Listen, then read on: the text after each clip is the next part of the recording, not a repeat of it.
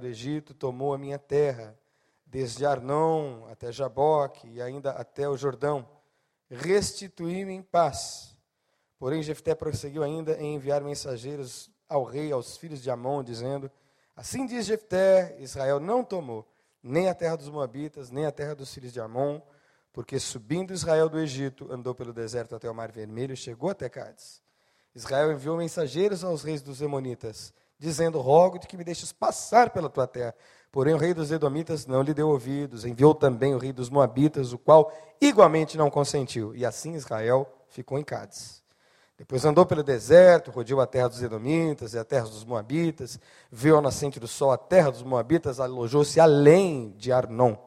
Porém, não entrou nos limites dos Moabitas, porque Arnon é limite dos Moabitas, mas Israel enviou mensageiros a Sion, rei dos amorreus, de Esbom, e disse-lhes: Deixa-nos, peço-te, passar pela tua terra, teu lugar. Porém, Sion não confiou em Israel para esse passar pelos seus limites. Assim, Sion juntou todo o seu povo, acamparam em Jaza e combateu contra Israel. E o Senhor Deus deu a Sion, e o Senhor Deus de Israel deu a Sion com todo o povo na mão de Israel, que os feriu. E Israel tomou por herança toda a terra dos amorreus que habitavam naquela região. Por herança, tomaram todos os limites dos amorreus, desde Arnon até Jaboque, e desde o deserto até o Jordão. Assim o Senhor Deus de Israel despossou os amorreus de diante do seu povo de Israel. E os possuirias tu? Não possuirias tu aquilo que Quemós, teu Deus, desposasse de diante de ti? Assim possuiremos nós todos, quantos o Senhor nosso Deus desposar diante de nós. Agora, pois, és tu ainda melhor do que Balaque, filho de Zippor, rei dos Moabitas? Porventura compreendeu com ele algum tempo em Israel, pelejou alguma vez contra ele? Enquanto Israel habitou 300 anos em Esbom e nas suas vilas, em Aroer e nas suas vilas, em todas as cidades que estão ao longo de Arnon, por que não recuperasses naquele tempo? Tampouco pequei eu contra ti, porque tu usas todo mal comigo em pelejar contra mim. O Senhor que é o juiz, julgue hoje entre os filhos de Israel e os filhos de Amon. Porém, o rei dos filhos de Amon não deu ouvidos às palavras que Jefté lhe enviou. Então o Espírito do Senhor veio sobre Jefté. E ele atravessou por Gileade e Manassés, passando por Mispá de Gileade, e de Mispá de Gileade até os filhos de Amon. E Jefté fez um voto ao Senhor e disse: Se totalmente deres os filhos de Amon na minha mão, aquilo que, saindo da porta de minha casa, me vier ao encontro, voltando eu dos filhos de Amon em paz, isto será do Senhor e o oferecerei em holocausto. Assim Jefté passou aos filhos de Amon a combater com eles, e o Senhor os deu na sua mão. E os feriu com grande mortandade desde Aroer até chegar a Minite, vinte cidades e até Abel Queramim. Assim foram subjugados os filhos de Amon diante dos filhos de Israel. Verso 34. Vindo, pois, Jefté a Mispá, a sua casa, eis que a sua filha lhe saiu ao encontro, com adufes e com danças. E era ela a única filha. Não tinha ele outro filho nem filha. E aconteceu que, quando a viu, rasgou as suas vestes e disse: Ah, minha filha, muito me abateste e estás entre os que me turbam, porque eu abri a minha boca ao Senhor e não tornarei atrás. E ela lhe disse: Meu pai, tu deste a palavra ao Senhor, faze de mim conforme que prometeste, pois o Senhor te vingou dos teus inimigos, os filhos de Amon.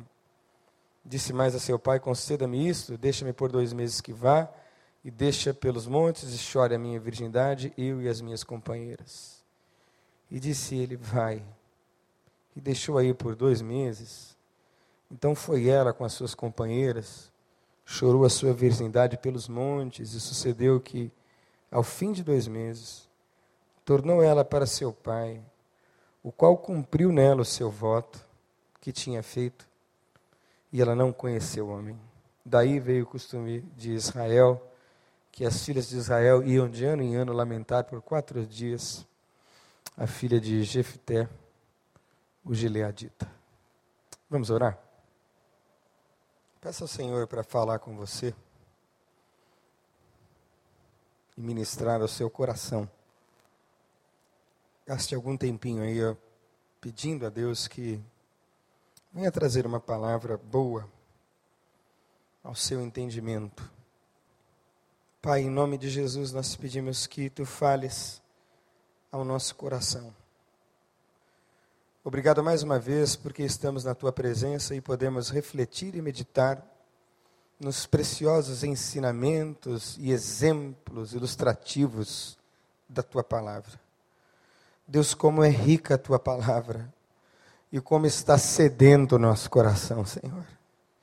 Então nós te pedimos que nesta noite, mais uma vez, o Senhor fale poderosamente, Deus, em nome de Jesus, nesse lugar.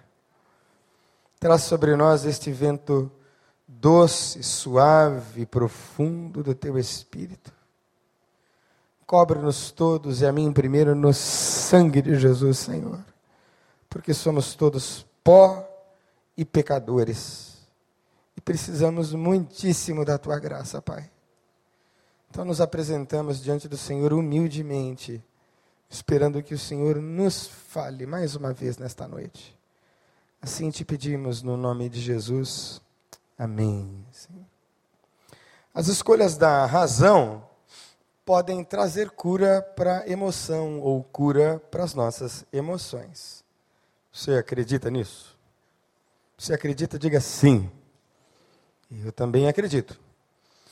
Que uma boa capacidade de discernir, uma boa capacidade de pensar, raciocinar acerca das questões da vida, podem, sem dúvida nenhuma, num processo contínuo e trazendo cura para a nossa alma.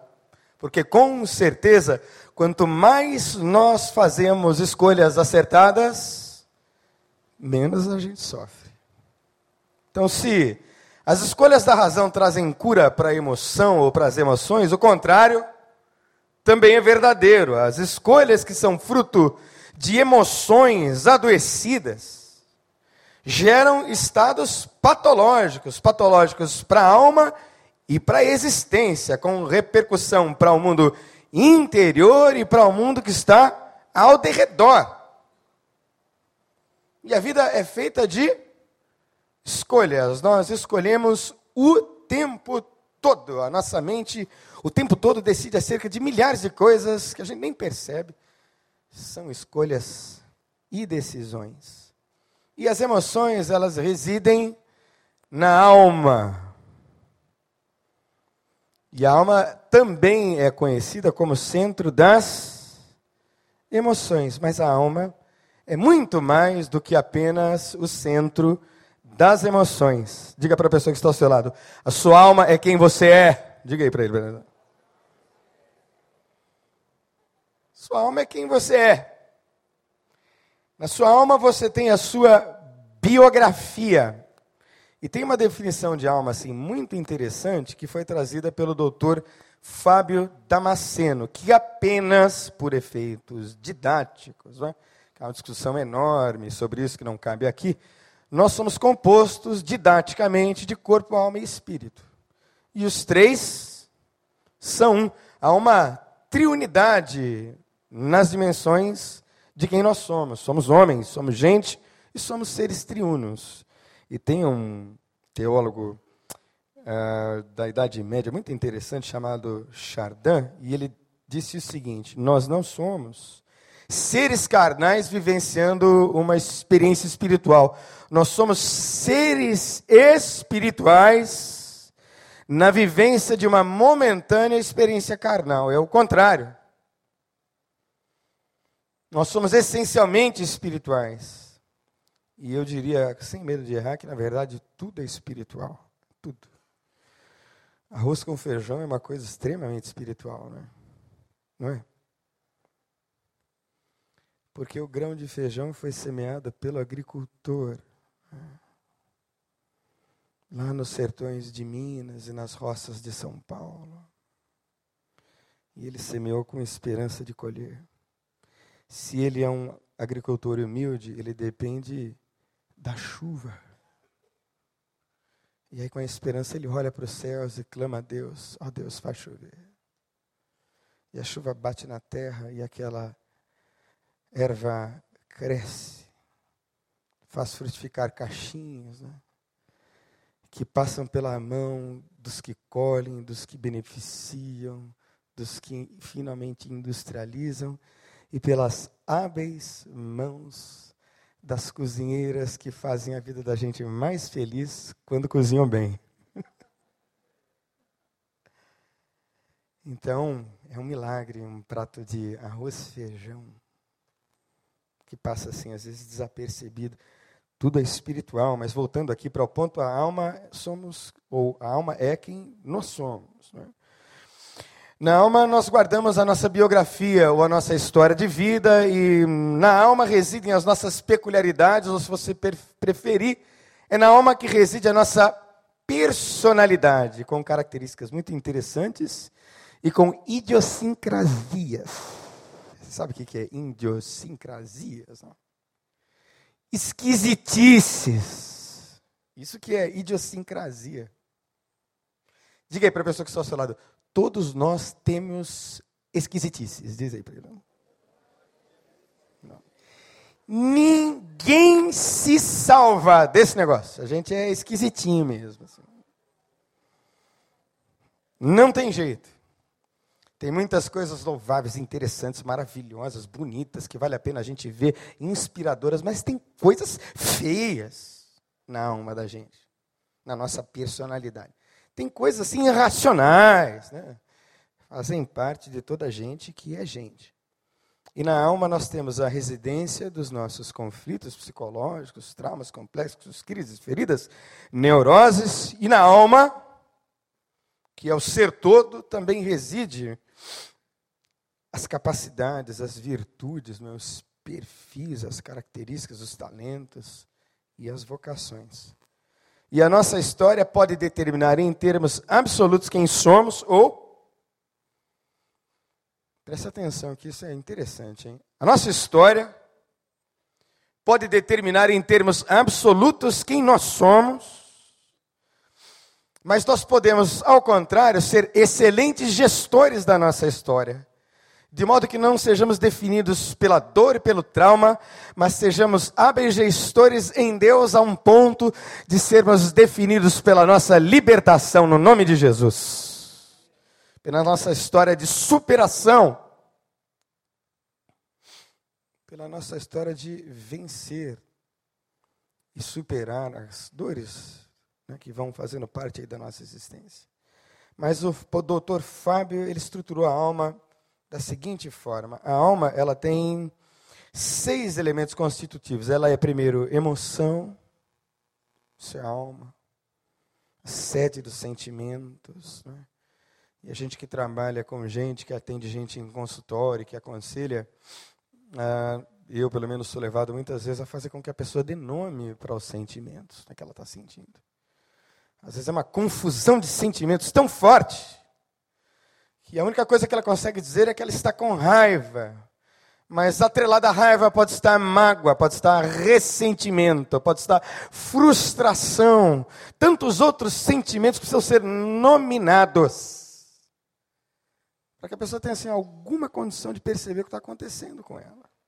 Mas a alma, ela abarca, guarda, registra a sede das emoções ou o mundo dos sentimentos.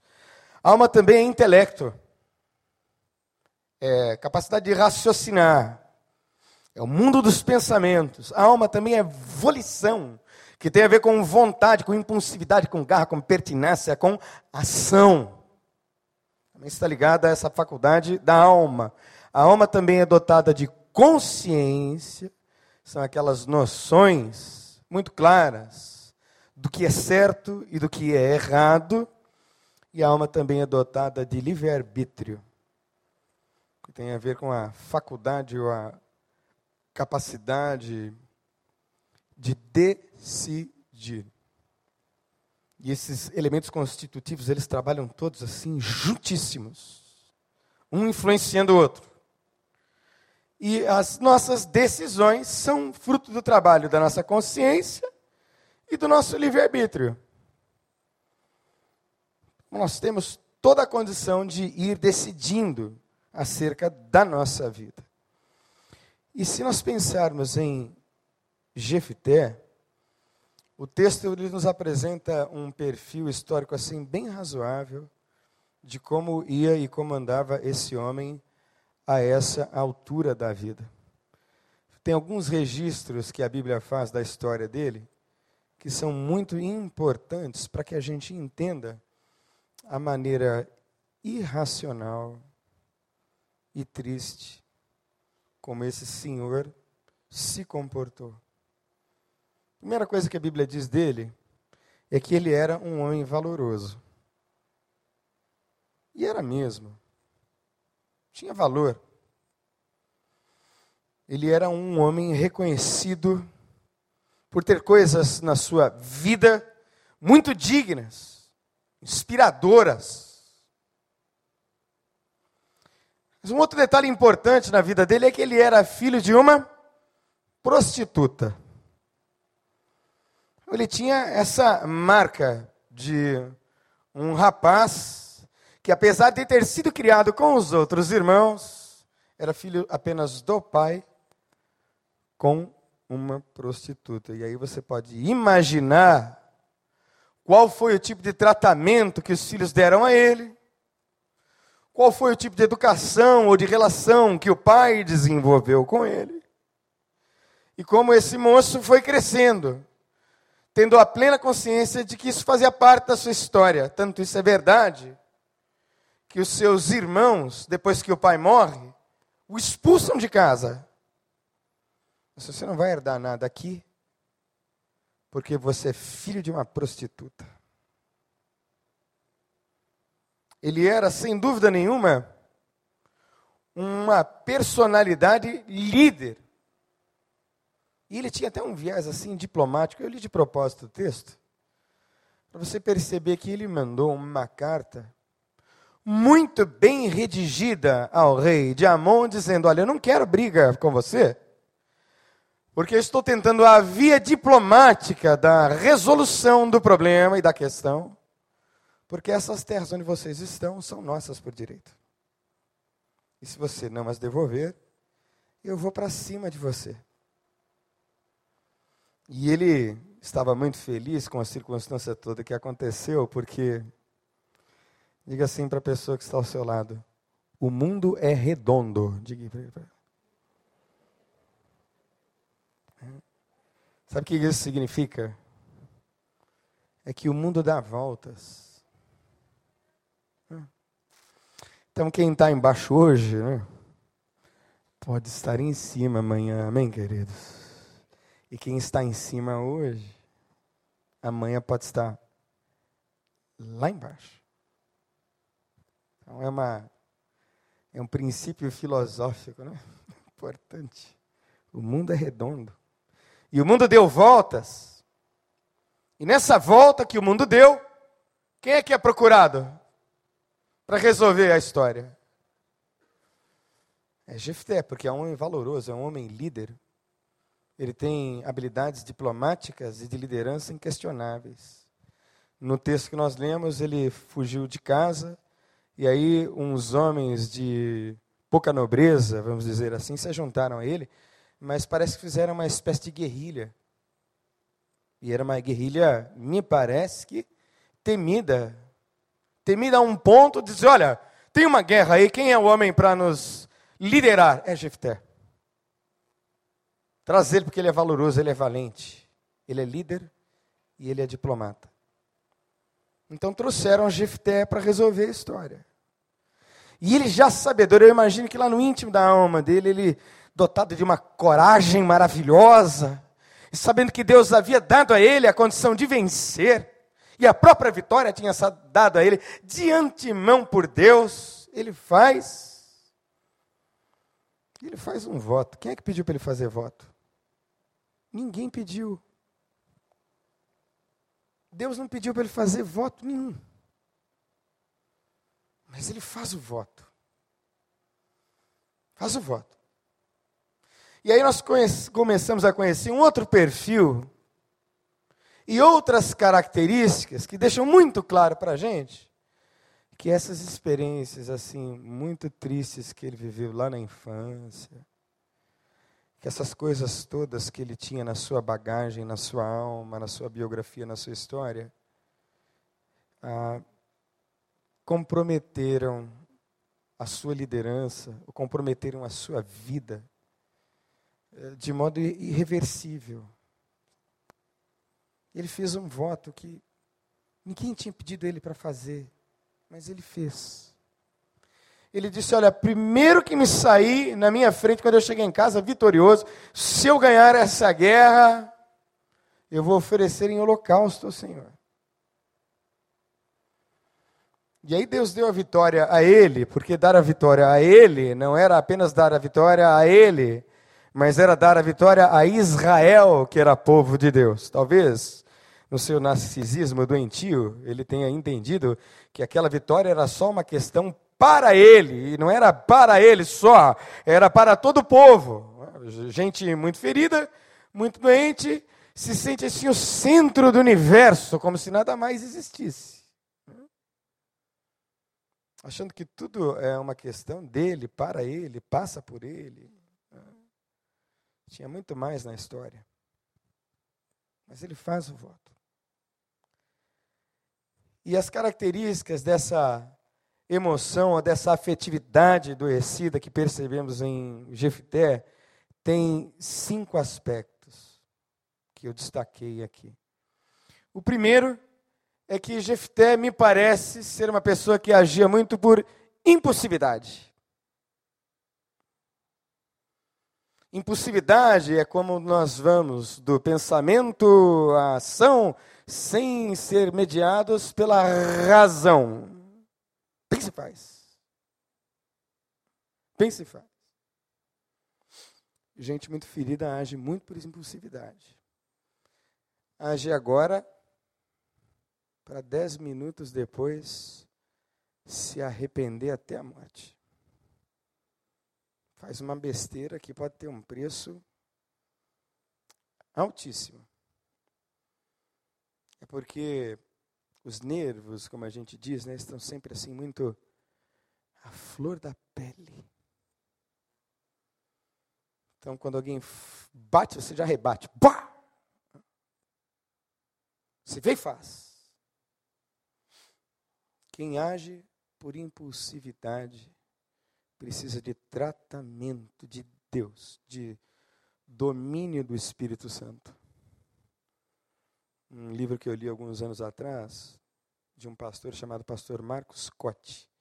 Não é tudo que a gente lê dele que a gente assina embaixo, mas ele disse coisas muito interessantes.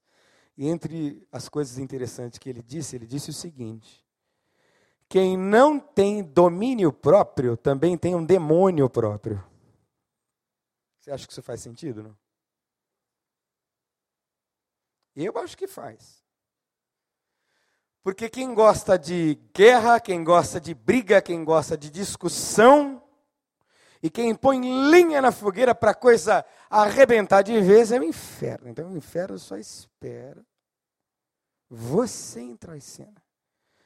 Porque o diabo pode até influenciar alguns comportamentos de alguns ímpios, mas a seu respeito, que é crente lavado e remido no sangue de Jesus, eu e Deus, e todos nós e todas as pessoas que estão ao seu redor, esperam de você uma resposta, seja em palavras, atitudes, uma resposta modulada pelo Espírito Santo de Deus. E essa resposta ela se traduz em domínio próprio. Eu viajei para os Estados Unidos para fazer uma série de conferências e eu estava descendo no aeroporto de uma cidade chamada Jacksonville.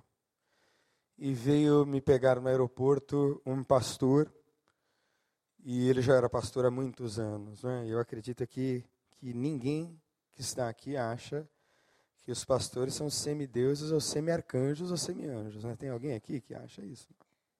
Acho que não, né? Pois então, esse homem, que tem muitas qualidades, foi um grande obreiro. Entenda que uma falha aqui não exclui o que a pessoa construiu ao longo da vida, entende?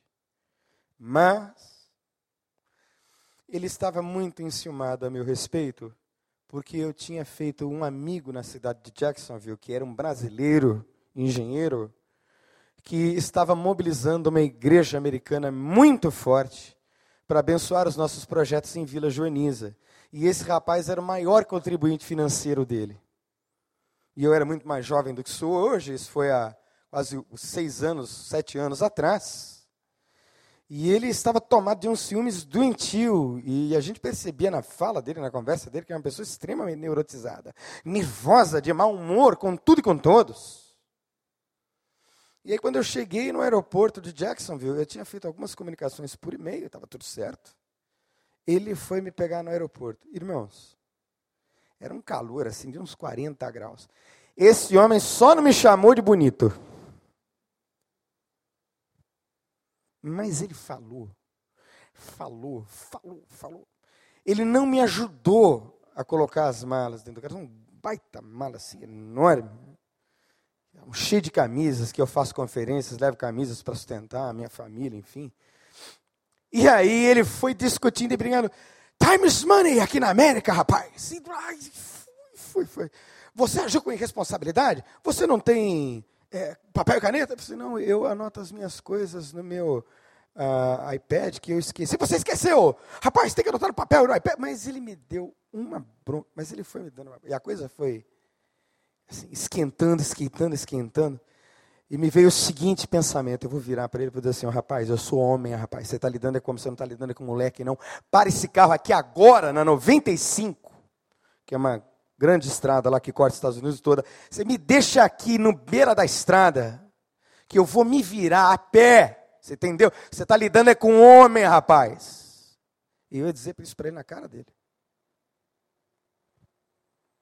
A vontade que eu tinha era essa.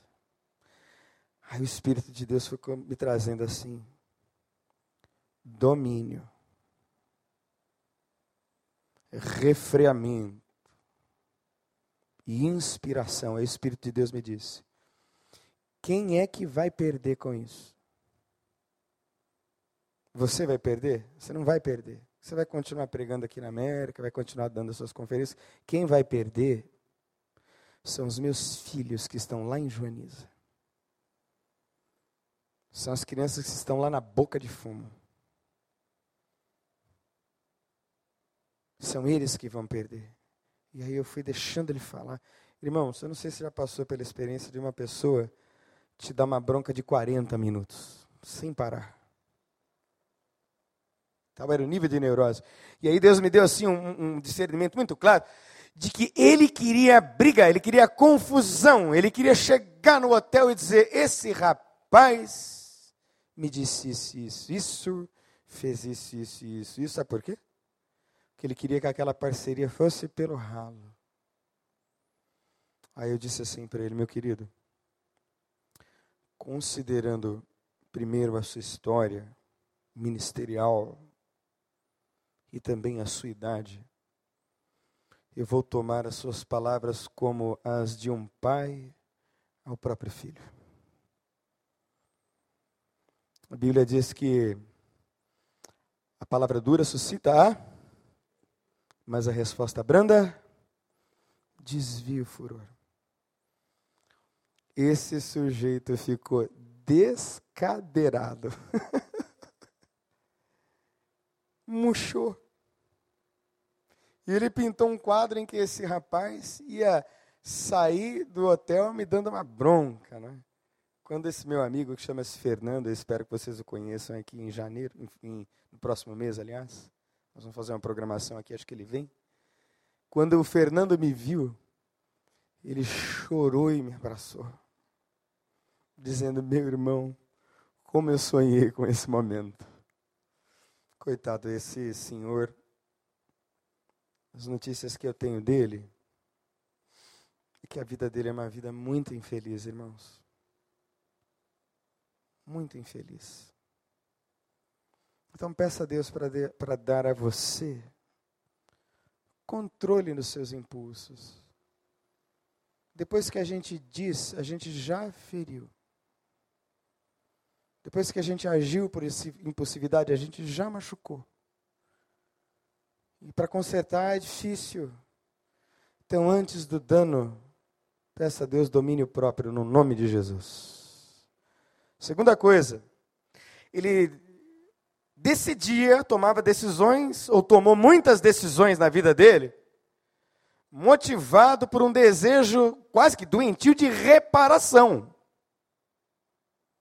Isso tem que ser reparado. Isso tem que ser, como dizem os cânticos por aí, restituído. Não, eu quero a minha restituição. Às vezes, irmão, restituição nem do imposto de renda. Nem essa vem. Aquela coisa, né? Ah, agora é a hora da onça beber água. É. Quer dizer que agora vocês me querem, por guerreiro. Ah, eu vou nessa. Vocês me querem, né? Vocês pisaram em mim lá atrás, está vendo? Ó, Deus mudou essa história. Ninguém nunca pensou assim aqui, não é? Amém? Não, né? Eu sei que não. A gente às vezes sofre com alguma pessoa e assim, se o sujeito bate o carro, se ele falha em empresa, se o casamento dele arrebenta também, a gente diz, essa é a justiça de Deus, aleluia. É ou não é?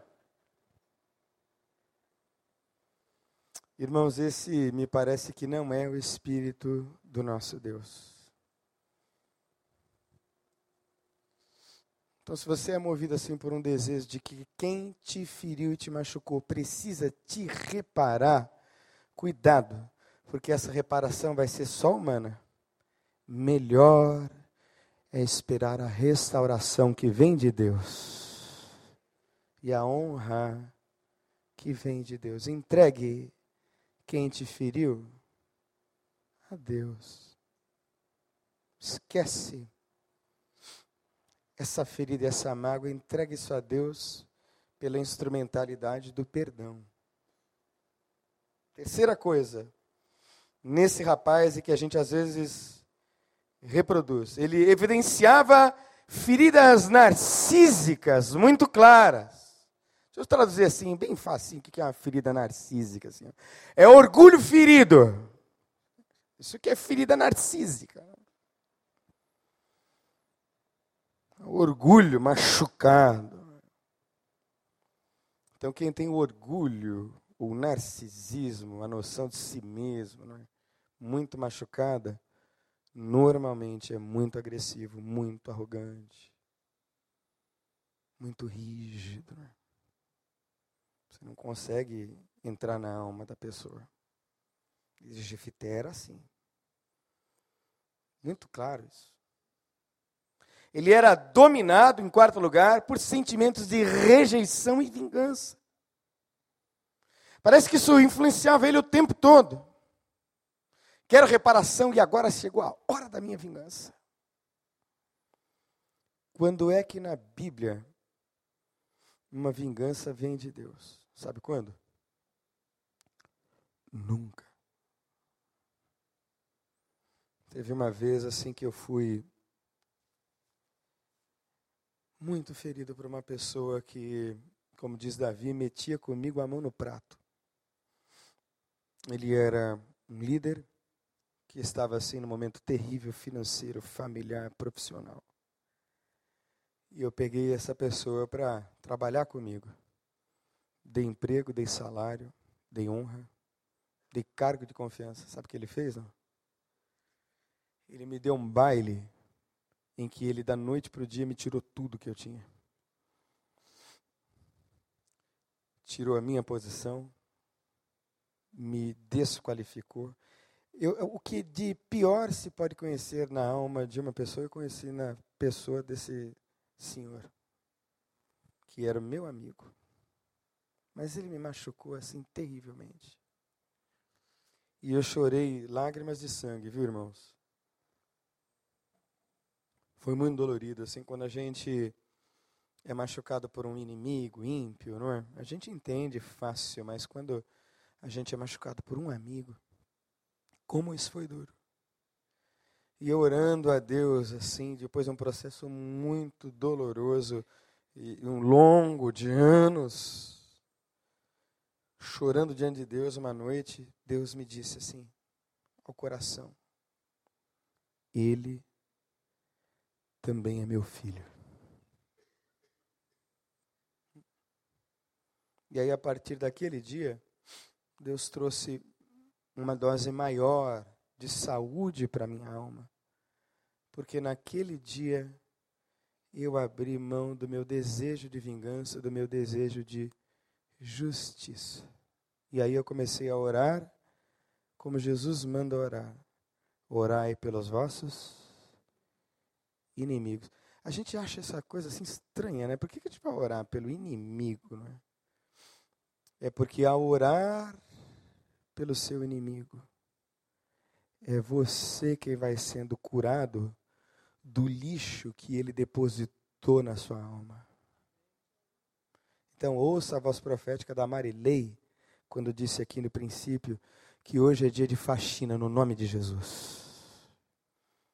Ora pelo teu inimigo. Ora por quem te traiu. Mas não é para orar dizendo, dizendo, Deus cai fogo do céu na cabeça dele. Não, não é essa oração. Né? Ora sim, dizendo, ah, Jesus, eu não estou querendo orar com o coração. Aliás, eu não estou orando com o coração, mas a tua palavra diz que é para orar, então eu vou orar. Abençoa a vida daquele infeliz, no nome de Jesus. Daqui a pouco, você vai fazendo esse exercício. Deus vai trazendo assim cura em níveis tão profundos que você vai se perceber orando sentindo misericórdia dele. Misericórdia não é pena. Sabe o que é pena? Pena assim é um coitado mesmo, né? assim, coitado. Não. E misericórdia tem a ver com compaixão, com querer o bem para outra pessoa, apesar de. E último aspecto aqui, quinto e último, é que Jefté, infelizmente, era muito rígido, muito inflexível. Característica de gente doente é a inflexibilidade, pessoa muito rígida. Escuta, você não acha que você está errado nisso? Não, não pode, você não pode estar errado. Eu não posso estar errado. Você não acha que um caminho assim é melhor? Não, não é, não, não é porque eu já tracei, já planejei, eu sei. Então, ninguém pediu para ele votar. Aí vem a filha dele. Aí a menina diz: Não, papai, cumpre o seu voto. Ele não podia ter dito, ó oh, Senhor, eu votei, mas você me desculpa, é minha filha que veio aí. Então, apaga o voto. Cara, rígido, né? Diz, vou ter que cumprir. Sim, sim, não, não.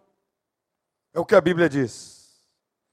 Pois é, só que assim que são para a morte e não os que são para a vida. Então, se você deu um sim que é para a morte, diga a Deus, quero mudar de opção e de opinião. Refaz. Reorienta. E terminando essa noite aqui, essa palavra, quero dizer e quero orar por você que às vezes está agindo assim por muita impulsividade. Está agindo assim por um desejo enorme de ser reparado e ser honrado. Você que está com o orgulho assim muito machucado e muito ferido, você que está dominado por esses sentimentos de rejeição e vingança, por você que está muito durão, você precisa de cura. E eu gostaria de interceder pela sua vida agora. Vamos orar?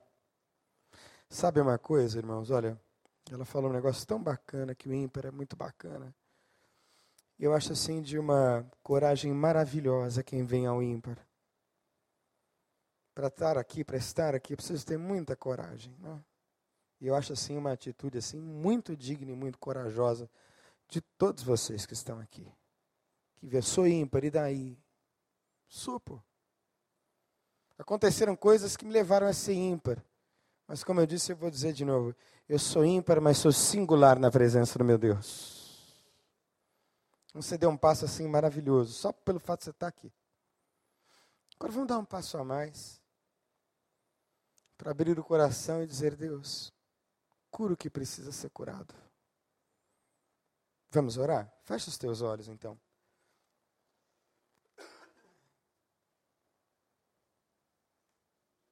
Vamos orar, vamos pedir ao Senhor que. Eu não sei se alguém pode me ajudar aqui com o teclado, quem sabe? Será que nós temos alguém? Se não tiver, não tem problema. Só vamos curvar a nossa cabeça, fechar os nossos olhos. Fecha os teus olhos, vamos orar. Se Deus falou com você, querido, querida, eu quero orar com você, tá bom? Então, se você foi tocado por esta palavra, queria que você fizesse um gesto assim muito simples. Se você quiser que eu ore por você, levanta uma de suas mãos assim, bem alto. Assim, ó, Deus falou tanto comigo, pastor, eu quero que você ore por mim. Então, você que levantou a sua mão, você que foi alvo assim da mensagem de Deus nessa noite, queria que você fizesse uma segunda coisa também importante. Queria que você saísse do seu lugar e viesse aqui, ó. É mais importante para a gente que visualiza do que propriamente para você vir aqui, né? Mas vem, vem cá. O que Deus fez é e o que Deus faz é na alma, é no coração, é sentado em pé, é lá longe. Mas vir aqui é principalmente importante para nós. Quero convidar meu amigo, pastor Paulo, que venha orar e ministrar sobre você, no nome de Jesus. Conduzir esse momento final. Senhor, obrigado pela tua palavra que foi pregada. O Senhor trouxe uma porção especial do teu coração aos nossos corações. Obrigado Deus pela instrumentalidade, a unção que o Senhor revestiu o teu servo nesta noite. E aqui estão, ó Deus, essas pessoas aqui no teu altar. Tu sabes, ó Deus, as razões, os motivos que levaram cada pessoa aqui à frente, à tua presença, de forma a buscar, ó Deus, de ti a solução para este problema que agora é apresentado. Tu sabes, ó Deus, a razão do sofrimento, da angústia, as decisões erradas que, quem sabe, essas pessoas tomaram, que causaram um efeito tão avassalador, mas que o teu bálsamo agora, que o teu Espírito Santo traga, ó Deus, o conforto e que todo o passado negativo, pesado, escuro, fique para trás. Para que haja agora, a partir desse momento, uma novidade de vida, um novo momento, que teu Espírito Santo esclareça. Ó Deus, quebre todas as mágoas, as barreiras, toda tristeza no coração, em função talvez de uma decisão tomada no errado. Traz cura, Senhor, às emoções dessas pessoas e que todo pecado agora confessado, arrependido, seja perdoado pelo Senhor. Ó Deus, traga novidade de vida a essas pessoas e que este dia, a decisão que essa pessoa agora está tomando, seja realmente um divisor de águas na história desta pessoa. Que teu Espírito Santo seja derramado, trazendo a paz, trazendo, Senhor, a alegria, a razão da vida, o equilíbrio que esta pessoa agora necessita. Se porventura, Deus, há alguém entre nós que não tomou a principal decisão, que é entregar a sua vida a Jesus Cristo. Ó Deus, que haja neste momento a confissão de pecados. E que esta pessoa agora consciente confesse no seu coração, no seu entendimento, Jesus Cristo como único e suficiente Salvador. Que Jesus Cristo seja o Senhor e Salvador desta vida agora. Se alguém, ó Deus, agora passando por opressão, quem sabe o inimigo oprimindo alguém aqui nesta noite, que neste momento o teu Espírito Santo traga libertação. Se alguém envolvido, ó Deus, com drogas, com compulsões, com pecados da carne, que o Senhor traga libertação em nome de Jesus. Quero declarar a Deus em nome de Jesus, de acordo com a tua palavra, a libertação na vida desta pessoa. E que o inimigo não tenha mais poder algum sobre a mente, sobre as emoções, para que Jesus Cristo, a partir de hoje, possa reinar absoluto e soberano sobre a vida desta pessoa. Obrigado, Senhor, pela celebração, por esta reunião. Daqui a pouco, leva cada pessoa em paz, em segurança, para a sua casa. Eu oro, Deus, agradecido em nome de Jesus. Amém.